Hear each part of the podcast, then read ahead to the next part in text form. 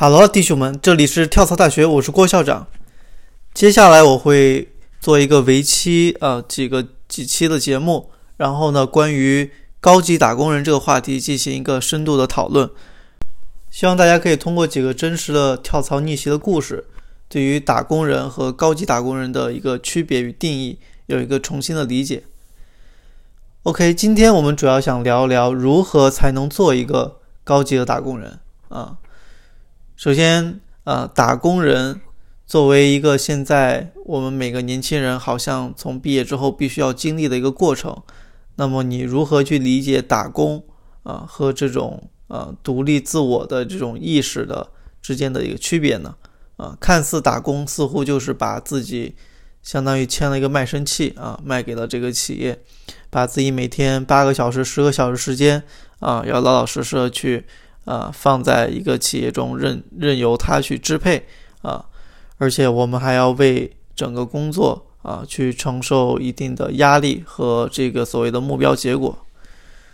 所以我觉得能够坚忍着去做打工啊，这个坚守在自己岗位，并且持续保持一种很这个积极状态的打工人，我觉得都是挺厉害的啊。所以借用一个最近也是非常火的一个。一句话哈，一个段子，就是打工人打工魂，啊，会打工的都是人上人，所以我觉得打工能打好啊，也是一个挺不错的一个人生的选择。所以年薪百万是不是就是一个打工人的终极梦想呢？啊，但是年薪百万在在今天这个一线城市里面，其实啊，还是距离财所谓的这种自由、财务自由啊，还是很远和有很远的距离啊。虽然有些这个报报道啊，或一些这种所谓的，呃，一些专家提出的一些数据哈，说这个在想在北上深实现财务自由的平均个人资产线是二点七个亿，所以二点七个亿和年薪百万这个之间的差距其实差了很多，对吧？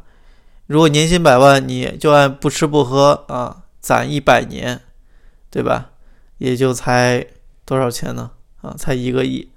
所以这个肯定，我觉得年薪百万好像距离打工这种，呃，想要实现财务自由还是嗯距离很远。但是我还是有个观点，就是我如果我们刻意的把这个财务指标来作为一个人真正精神自由、时间自由的标准，我觉得是不够准确的，或者说是一种比较狭隘的思想。啊，所以我觉得一个人的。这个只要他保持一种积极的努力的状态，并且呢，能清晰的认识到这个自我独立，呃，独立的自我意志与这种呃出卖劳动力之间应该保持怎么样一个平衡关系，我觉得这个才是最重要的。所以我觉得，如果打工能打得好啊，实现小康或者实现这个车厘子自由的啊，这个这个概率还是很高的。那么，想要做一个高级打工人。你需要具备哪些能力呢？啊，我记得这个在一八一九年，好像是一八年一一八年的时候，当时就是在互联网圈传的非常火热的一个新闻啊，讲的就是一个头条的九二年程序员，在卖掉自己手中的期权后啊，基本就实现了财务自由。所以当时朋友圈经常在传这个程序员的故事啊，二十八岁啊，跟校长我今年一样啊。然后这个年纪轻轻就能够啊，这个买了一辆宾利啊，然后然后常年这个旅居在日本东京啊，这种这种生活好像是每一个年轻人或者打工人非常向往的。但是后来我也扒了扒他之前整个整个这个职场的历程啊，发现他和普通人还是有很大区别的。首先，他是因为自己创过业，而且呢。当时也是担任一个联合创始人身份，并不是传统意义上打工人。只不过后来他那个合伙创业的公司呢，被头条给收购了，啊，那他们就那他就整个团队就顺理成章进入了头条，做了这样一个啊这个高管或者说一个部门负责人的这样一个身份，啊，因为他主要是做程做程序员出身啊，做一些啊这个算法类算法类的这种啊工作，所以正好也比较符合。啊，头条的这种啊，这个技术驱动、算法驱动这样一个企业的理念，所以他在公司应该也拿了一部分期权啊，也拿了一个应该还不错的薪水啊。但当时呢，头条可能还处于一个没有被市场啊接受认可，或者说没有呃得到一个真正的爆发啊。那随着后来这个今日头条啊、抖音啊、西瓜视频啊啊什么等等一系列的产品的这个爆发啊，给了头条一个拥抱资本市场的一个非常好的一个机会。那么自然而然，这些以前的员工手里面的期权。也就立马随着公司估值的水涨船高而翻了很多倍啊！那这个程序员最后就是啊，这个让公司可能回购了一部分，或者说卖给了一些这个其他的外部的投资人啊，然后实现套现啊，最后实现财务自由。所以他这样一个经历故事，我觉得虽然不是百分百分百能够适合普通人、普通打工人，但是里面还是有些。呃，关键的一些时间节点和关键事件是值得我们去揣摩和思考的。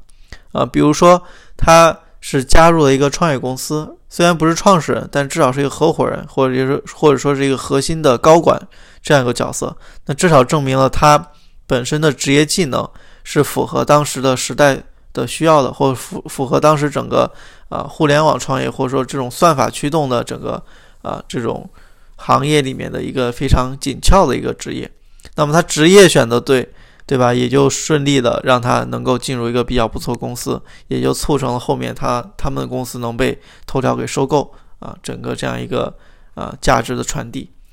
所以啊，职业选的好，再加上又能够顺应当时整个大的时代的风口，那么你就能够借助这波啊风而乘乘风破浪啊，这个一帆风顺。所以，校长，我始终相信啊，这个运气的本质其实是对于是你对于客观规律的认知的投影啊。一个始终运气好的人呢，一定是具备了对这个世界足够深度的洞察与认知啊，这就是所谓的眼眼光。所以你会发现，这个财务自由的这个呃程序员，那肯定是啊能够有一定的洞察与认知，知道自己在一些关键时间节点应该做出哪样怎样的选择。对吧？啊，这也是经常大家说选择大于努力，但是这个观点呢，我在后面也会提到啊，就是选择与努力之间到底有没有直接的并列关系？我觉得不存在，因为努力是一个人始终保持积极向上和对于自我要求的一种状态，而选择更多是基于很多客观规律啊，还有一些现实的问题，还有一些啊条件的问题和自身认知问题而不得已的一种啊。选择而不得已的一种判断吧，啊，所以这种判断，那它到底啊会不会影响一个人的努力，或者说一个人是不是因因为有了一些好的判断、好的选择而放弃努力呢？我觉得这两个不存在绝对并并列关系啊。所以我觉得现在很多年轻人呢，啊，似乎都处于一种现实与理想的游离状态中，一边呢被高强度的工作和只够温饱的工资折磨着。而另一边呢，又憧憬着能够提前退休啊，衣食无忧。校长，我个人的职业生涯算不上特别成功，但也是可以说赶超了百分之九十的同龄人啊。就是我们在跟很多这个，不管是跟社会上的一些成功人士，还是跟身边的朋友对比，我觉得还是要不可忽略时间这个呃强大力量，对吧？你一个作为一个九零后的。这个年轻人，你非要跟一批八零后、七零后的成功的这个打工人或者说企业家去对比，那这个肯定是没有可比性的，对吧？人家所踩在时代的风口，而加上人家自身本身的一个时间与这个能力的积累，那必然也就会促使他啊，比对吧？比你这些啊年轻人要更能快的去获取财富，或者说成传统意义上定义上的成功。所以让校长校校长我来总结的话，我个人在北京六年多的整个职业生涯或者说创业经历啊，我觉得啊总结下来就是八个字，我觉得还是值得借鉴的，叫顺应时代，积极学习。其实职业选择和创业是一样的，都需要判断未来未来的发展趋势，找到一个所谓的增量市场啊，再结合自己的背景与经验。在一个具有稀缺性的竞争力的点上坚持个三到五年，啊，在这里什么叫增量市场呢？啊，增量市场的定义其实是有很多啊社会啊，比如说社会的发展、技术的革命，加上人们生活水平的习惯的改变啊，而产生的一个持续增长的市场啊，就是整个市场的消费需求啊、用户人数啊，大家对于这个需求的认知程度都是持续性增加的啊，变多的。那这就是传，就是定义上传统意义定义上的增量市场，啊，现在市场上市面上呢有很多做职业规划的公司和个人啊，就是我也发现了，包括抖音上有很多啊，从客单价一小时三百啊到三千元不等啊，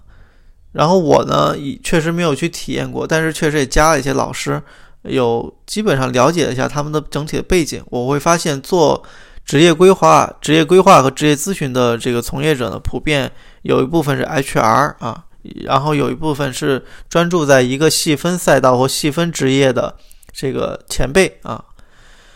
那么他们在做整个职业规划的时候，我总觉得还是挺难真正帮助到年轻人的。为什么呢？首先，我觉得如果一个人啊想做职业规划，并且自称是专家啊。那么，首先他自己的职业经历就得足够丰富，啊，不论是在时间的长度上，还是行业的广度上。首先，为什么我觉得 HR 做这事儿有点很鸡肋呢？啊，关键就是 HR 本身他是一个打工人，那打工人作为打工人的视角，你在看待问题的时候，是不是能够跳出打工人的这个视角呢？或者说，你作为 HR，作为一个面试者，那你是否能跳离出这个人力的这个视角呢？对吧？因为大部分我们作为打工人或年轻人来说，我们的视角是从自身出发，是从我怎么进入这个公司，和我怎么能更匹配适合这个岗位，和我怎么能更好提高自己的竞争力，更好的来要到一份高工资。所以视角不同，那你这个给出的建议或给的方法，它的落地性就不一样啊。HR 可能能够给到，就是说，哎，从 HR 的角度，他会希望听到什么样一个啊，这个这个。面试者的一个表达啊，或者说他在处理和面对一些面试问题的时候是怎么一个思路、思维逻辑啊？但是他并不能解决一个人怎么去提高自身的价值与认知啊。所以 HR 本身做一个打工人，他就有天然的局限性，就是他跳跳离不出打工人这个局限性，或者说他跳离不出如何做一个更高级的打工人这个局限性。那么还有一个类呢，就是专注在某一个细分领域、细分这个行业的啊前辈或专家、资深的这个打工人。那么他们给的建议也会有局限性，为什么呢？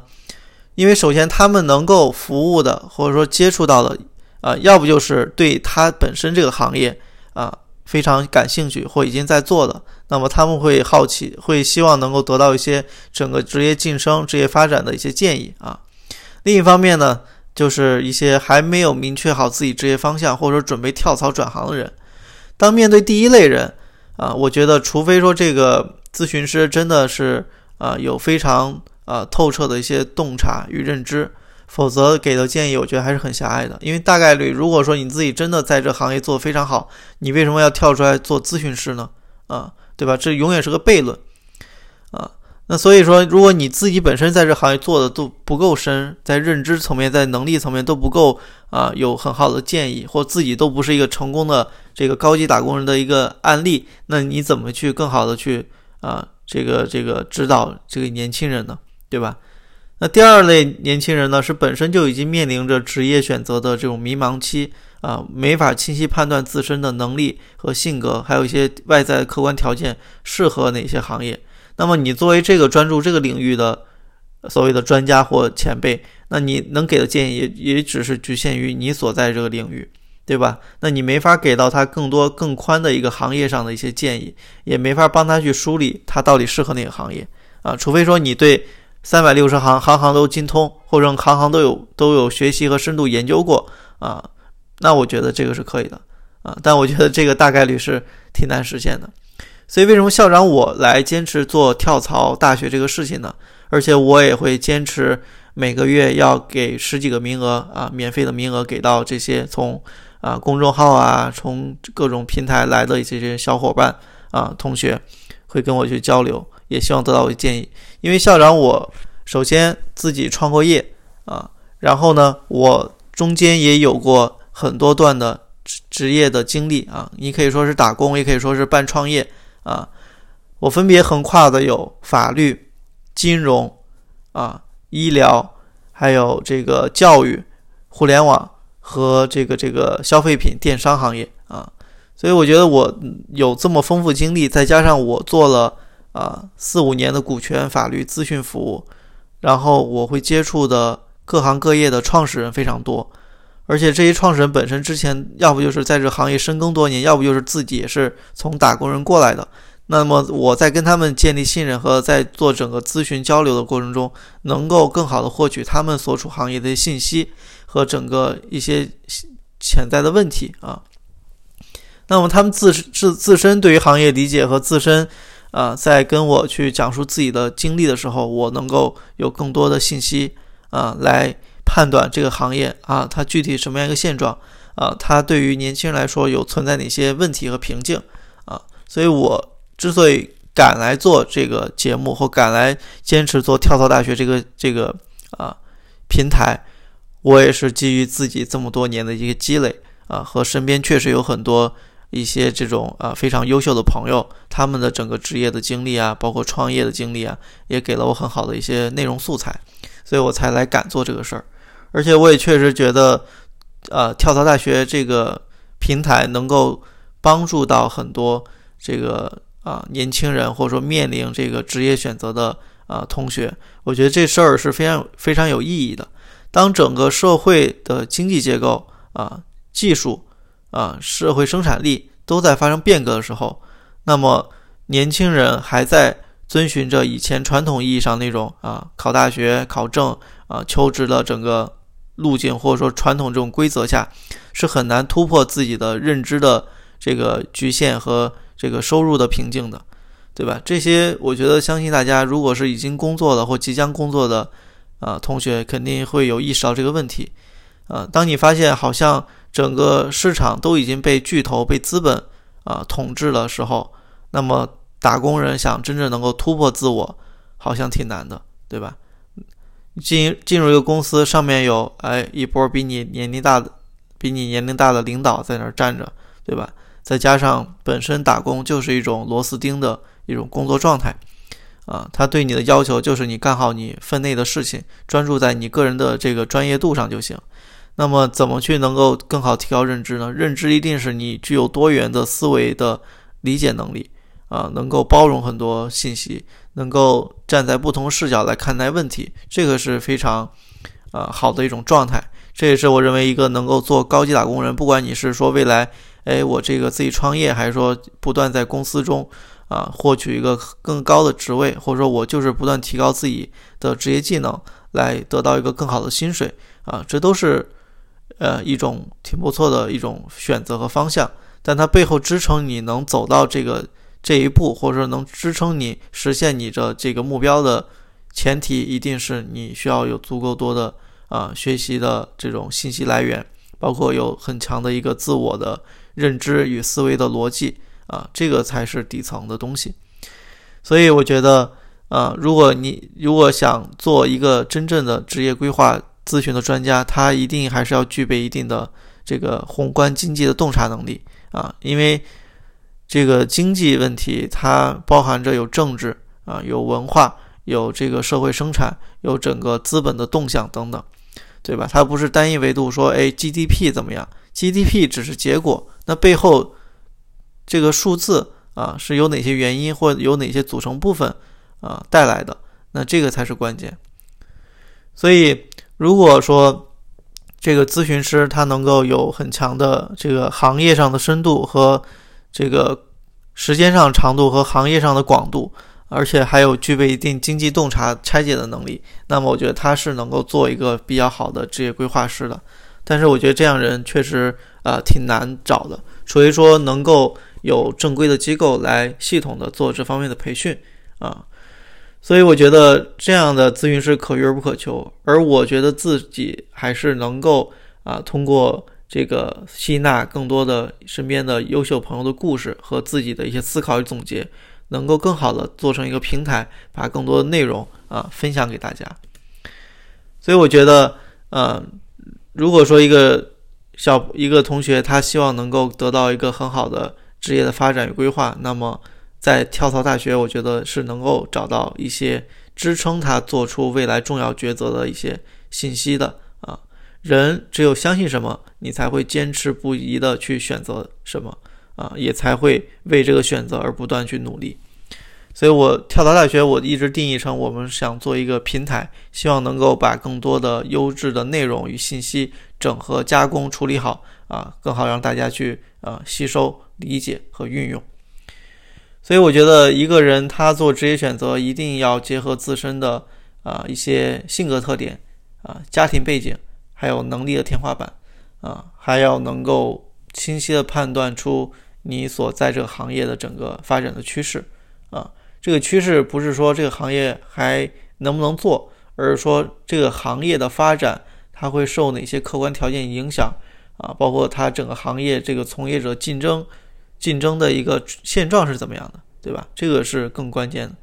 所以我一直在强调，一个人他的价值或者他的工资薪水啊，你说能力能力是一方面，但更多是由市场决定的，就是像你类似于你这类的人才有多少，包括。比你优秀或比你啊这个差的人啊，你们之间的差距到到底在哪儿？或者说我作为招聘方、企业方，我是不是有更多的选择啊？如果同样的一个职位，大家能力都差不多啊，那么我能给的薪水肯定会以企业的标准为主。但如果说这个行业哎，从业人并不多，而且好像大家能力参差不齐，差别极大啊，那么。你作为一个相对优秀的打工人，你就是能够跟企业去要更高的一个薪水的啊，因为这行业没有一个能够去极其去对标啊，去评估的一个薪资标准，那你就可以根据你自身能力和你认为你能够给公司带来价值去要这个薪水，所以有更高的一个议价权。所以我觉得一般啊，年轻人在面临职业瓶颈的时候呢，往往逃不逃不过五个原因啊。第一个呢，就是发现自己的专业是一个即将被淘汰的，比如说会计啊。现在整个这个很多企业都在用这种啊税务，不管是税务还是记账啊，还是开票啊等个整等等整个这个财务部门，好像都可以通过一些自动化的系统啊，甚至说一个 SaaS 工具来实现啊这个自动的一个管理啊，自动的一个工作。所以它对于会计这个岗位的需求就极大的削弱了啊，因为毕竟只要有人，那就有很高的一个不可控成本。这个成本包括包括人力的工资成本、劳动成本啊、空间成本，还有一部分成本是这个隐性的一个啊成本。就比如说，哎，由于他算错账而带来的这个成本和风险，对吧？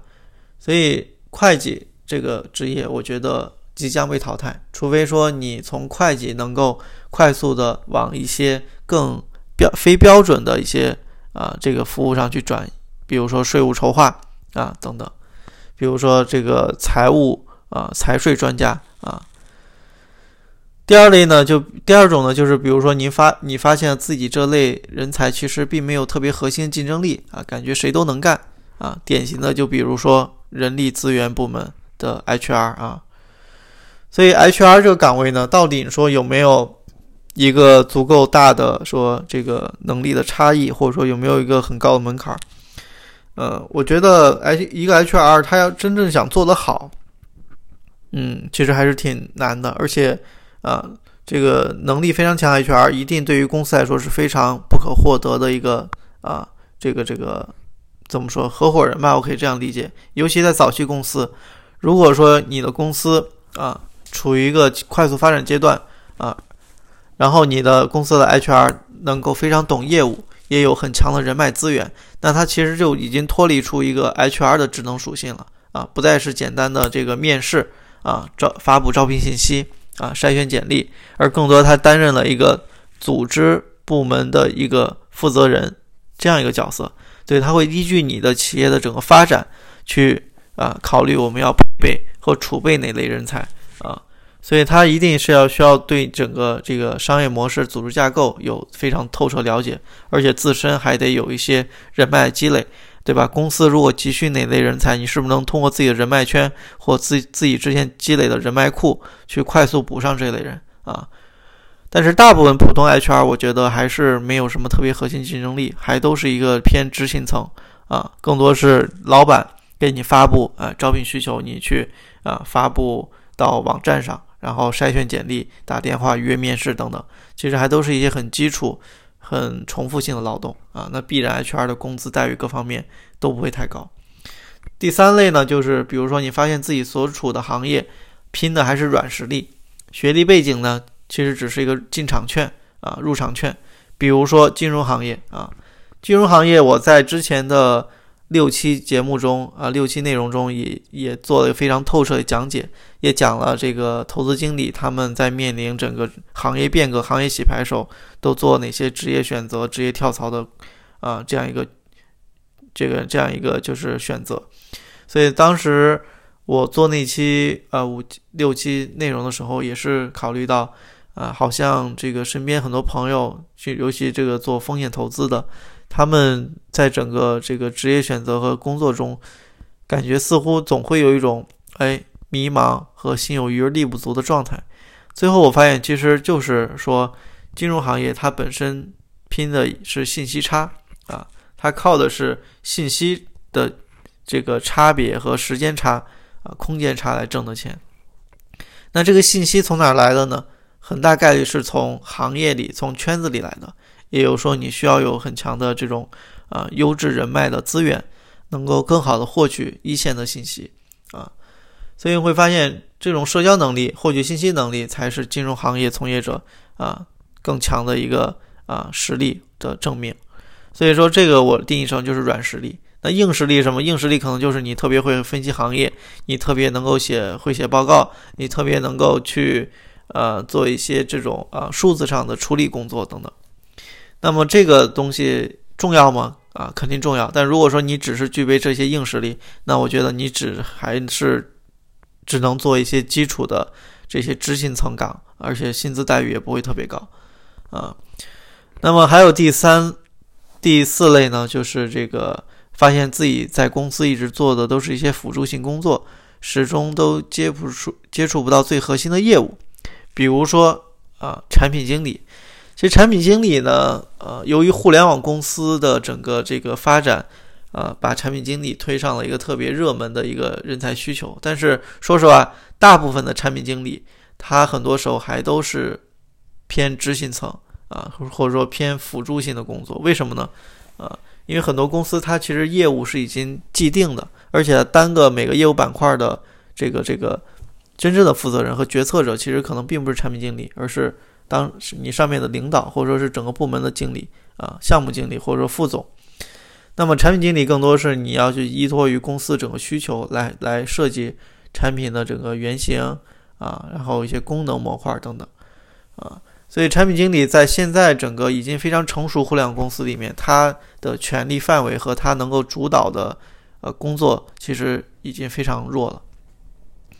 所以，产品经理如果真的想成长，还是得往一些呃可商业化、可落地的呃策略或者说工作上去啊探索和扩张啊扩展自己的能力边际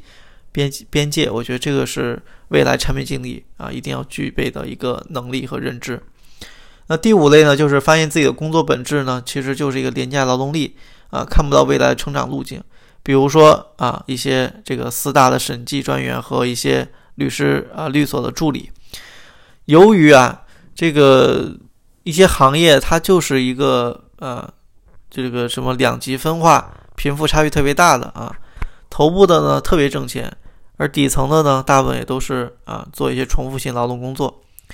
啊，比如四大看起来非常光鲜亮丽，但是大部分人其实每天做的还都是一些啊看报表啊啊这个核查税务的这个这个。呃，真实性啊，啊合合法性啊，啊，然后比如说律师助理，也就是每天起草协议啊，啊，跟当事人沟通一些琐碎，了解一些信息啊，等等。但是这些工作是你成长成一个合伙人必须具备的底层能力啊，所以所以说这个阶段你能不能熬得过去，或者说你能不能从这个阶段中啊，看似非常枯燥、非常辛苦，但是你能够啊更好的去总结出一些啊经验和未来能够运用到工作中的能力，我觉得这就是非常重要的。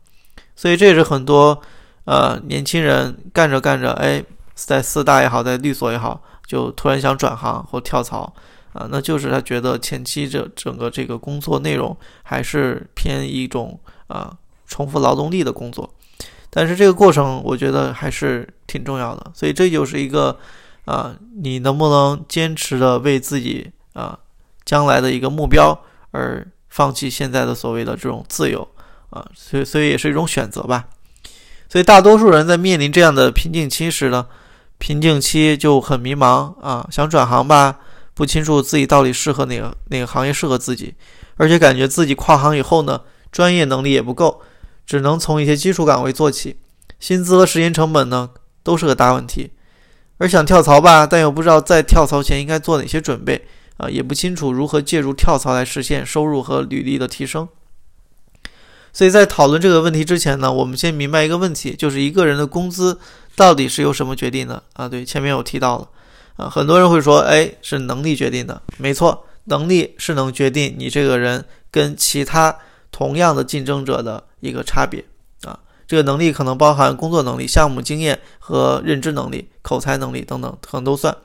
但是，如果我们把一个打工人看成是一件商品，那么公司在招聘录用一个人的时候，更多是看这个人的一个是性价比，另一个就是同类型可替代的成本有多高。如果你的可替代成本很高，那么你可以谈的工资溢价就很高。那如果说你可替代成本极啊，可替代的成本很低啊，就是可替代你的人很多很多的选，而大家的能力差别又没那么大，那你的工资一定不会高，是吧？而且你也没有任何可以去要更高工资的这个谈判的筹码。所以说，能力只能算是商品的功能与属性啊。确实，不同的商品在功能属性上会有不同的差别，但真正决定一个商品价格的根本因素，其实是其市场的稀缺性，也就是我说的可替代成本。举个例子。啊，同样是汽车，保时捷911呢可以卖到百万啊，这个五菱宏光五菱宏光呢却只能卖个五万块钱，这中间二十倍差距究究竟差在哪儿呢？啊，保时捷具有一百多年历史，品牌源自德国，对吧？以高性能的加速度和优美的设计外观啊，一直是大家心目中跑车的代名词。而五菱宏光呢，作为一个中外合资品牌，只有短短的十年历史。发发动机的最大排量也只有一点四 T 啊，主打是这种商务经济型，而且其粗犷浑圆的外观设计可能也并不是一个呃特别理想的身份的象征啊，至少开出去人家不会觉得你是一个非常有身份有地位的人。所以从技术、生产研发、营销推广啊、更产品的更新迭代等各个方面，这个保时捷911啊都要远远胜过五菱宏光，那自然其价格差这么多也就在情理之中了。那么同理，一个打工人的市场薪资水平与其学历背景、工作经验、形象气质、思维谈吐、个人品牌、学习能力等，也都是紧密联系的。当然，价格也会随着市场需求而变动啊。记得从二零一四年到二零一七年这之间啊，是整个互联网啊以北京为首的整个互联网创业的一个爆发期啊。互联网加呢？啊，为理念的全全民创业、万众创新席卷席卷全国。既然是做互联网创业，那么 IT 开发类的人才就立刻成了最稀缺的。啊，原本三年左右工作经验的 iOS、安卓开发类的这种人员，啊，普遍的薪资都在八千到一万二左右。但是由于互联网创业的兴起，啊，这类人才立马走俏，变得极其稀缺，工资啊翻了两三倍。所以那几年的程序员成成了大家口中啊这个所谓的香饽饽，对吧？啊，那几年呢，各类的编程类的培训机构也都是风生水起啊，赚得盆满钵满。不管你是专科还是高中学历啊，花两万块钱报个编程班啊，三个月、半年出来以后啊，三个月出来以后就可以立刻成为月入两万的啊高级程序员。所以可见时代的发展往往会催生出一些新的职业机会。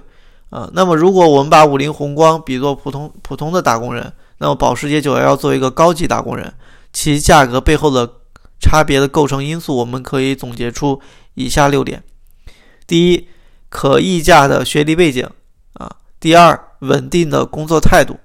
第三，值得信任的工作经验啊；第四，注重形象与谈吐；第五，顺应行业发展的学习能力；第六，能够让更多人找到自己。所以这六点呢，我觉得，呃，总结下来，其实就是一个高级打工人必须要经历的过程和和他在整个职业发展过程中一定要去不断积累和锻炼的啊各个方面的能力啊与条件。所以在校长眼里，这六点的重要程度呢，并不是啊按照我刚刚说的先后顺序而而逐步递减，而反相反呢，我觉得应该是逐步递增的啊。比如说，我觉得第一步。啊，最后一步就是能够让更多人找到自己，我认为是最重要的啊。这就跟你卖一个商品一样，对吧？你如果在互联网卖和在这个小区里面卖，那肯定不一样啊，对吧？看到人越多，看能看到你的人越多，那么你作为商品的可选择就越多啊。所以，作为普通打工人呢，啊，往往都是通过社会招聘啊和校招来找工作。那么简历就成了每个应聘者的第一道关，再完美的简历也都能只能体现出上面六点中的前三个点啊。而大部分的招聘者呢，啊，其实都不太懂业务，就比如 HR 啊。但是互联网公司好在哪儿？互联网公司往往是由业务部门负责人来招聘，所以他更懂懂更懂得我要什么样的人。但是也还是有很多公司是由 HR 在做招聘啊，所以 HR 不太懂业务，那么他们在筛选简历。和应聘者的时候呢，往往第一个就是看学历，其次是工作经验，最后啊也会通过啊这个应聘者每段的工作时间来判断它的稳定性，对吧？如果你是一个学历不够的优秀啊的应聘者，学历不够优秀的应聘者，那么建议你一定尽可能在找第一份工作的时候，去一个该行业里至少排名在前三位的公司，先不要纠结于工资和岗位啊，这个道理就如同清。清华分数线最低的专业的毕业生啊，也要比一个普通二本院校年年这个系里成绩第一名的学生要更值钱，对吧？所以，如果你不光学历不够优秀，而且第一在第一家工作的公司也算不上排知名，那么建议你在下一次跳槽的时候，一定要在目前的工作中尽可能的多接触并熟悉整个业务里的各个环节。找到整个业务中最能突出你自身价值的一段经历，啊，以整个业务负责人的心态把这段经历啊包装成自己的工作经验，那么，那么你在下一次跳槽的时候就可以有更多的选择余地啊。所以在校长我的眼里呢，和几个几十个人甚至几百个人去抢一个这个工作机会是不太符合作为一个优秀创业者思维的，因为如果你没有足够突出的优势。那么就相当于跳进了一个红海市场，红海市场往往狼多肉少，厮杀的非常厉害，能够活下来的一定是有钱有人有资源的。那么怎么定义红海呢？啊，如果你是一个还没步入职场大学生或准备转行的打工人，那么你在选择职业方向时候，尽量避免那些大家眼中的好工作啊，因为大家眼中好工作呢，往往看似门槛不高。啊，薪资待遇也不错，就比如产品经理，啊，但当当当大家都觉得这是一个好工作的时候呢，就会一窝蜂的都挤进来，啊，各种形形色色的转行人都会加入这个职业赛道，比如说以前做技术开发的程序员，啊，比如说做金融投资的啊，投资经理，比如说一些做呃运营的啊，还有一些比如说做 UI 做设计的等等，所以作为一名普通打工人，往往。都会成为热门岗位的炮灰。假如说你不是前面说这四类人啊，那你做一个小白，那大概率是没法跟这四类人竞争的，因为这四类人转行去做产品经理的先天性优势更高，对吧？所以你一旦成为了炮灰，不仅打击了自己的自信心，而且也会消耗大量的时间和精力。我觉得，不管你是做一个打工人，还是做一个创业者，当老板，精力管理真的是特别重要的一门学问。所以我在后面的啊内容中也会专门拿出一期来讲如何做好精力管理。那么作为一个高级打工人呢，都是如何找工作呢？啊，高级打工人其实往往并不是自己去找工作，而是工作找上门来啊。所以我在前面三三点里也写写到，让更多人找到自己。但是这种主动找上门的机会呢，往往需要在合适的时机。这种时机可能是由市场竞争带来的，也可能是技术革命带来的，还有可能是一些新兴市场的爆发而崛起而带来的。所以，想要做一名高级打工人呢，工作能力是基础，自我营销是手段，顺应时代是智慧，不断学习才是王道。学校只教给了我们生存的知识，但并没有教给教会我们更好探寻这个人生捷径的一个路子路子啊。所以每个普通打工人呢，都有借助跳槽实现逆袭的机会啊。校长，我身边真的有太多太多这样真实的故事了。所以每一次人生跃迁的背后，本质都是一次认知的升级啊。希望大家可以在跳槽跳跳槽大学这里呢啊，都得到一次认知上的升级啊。如果你还在感觉在职业道路上迷茫啊，而且有瓶颈啊，而且你又是一个有欲望的人，那么欢迎你一定要啊多多关注跳槽大学，也欢迎大家可以啊搜索微信公众号跳槽跳槽大学，获取更多完整版的精彩的文章，好吧？然后跳槽大学希望能够帮助一千万打工人实现跳槽逆袭，带领大家科学跳槽。好，那我们下期再见。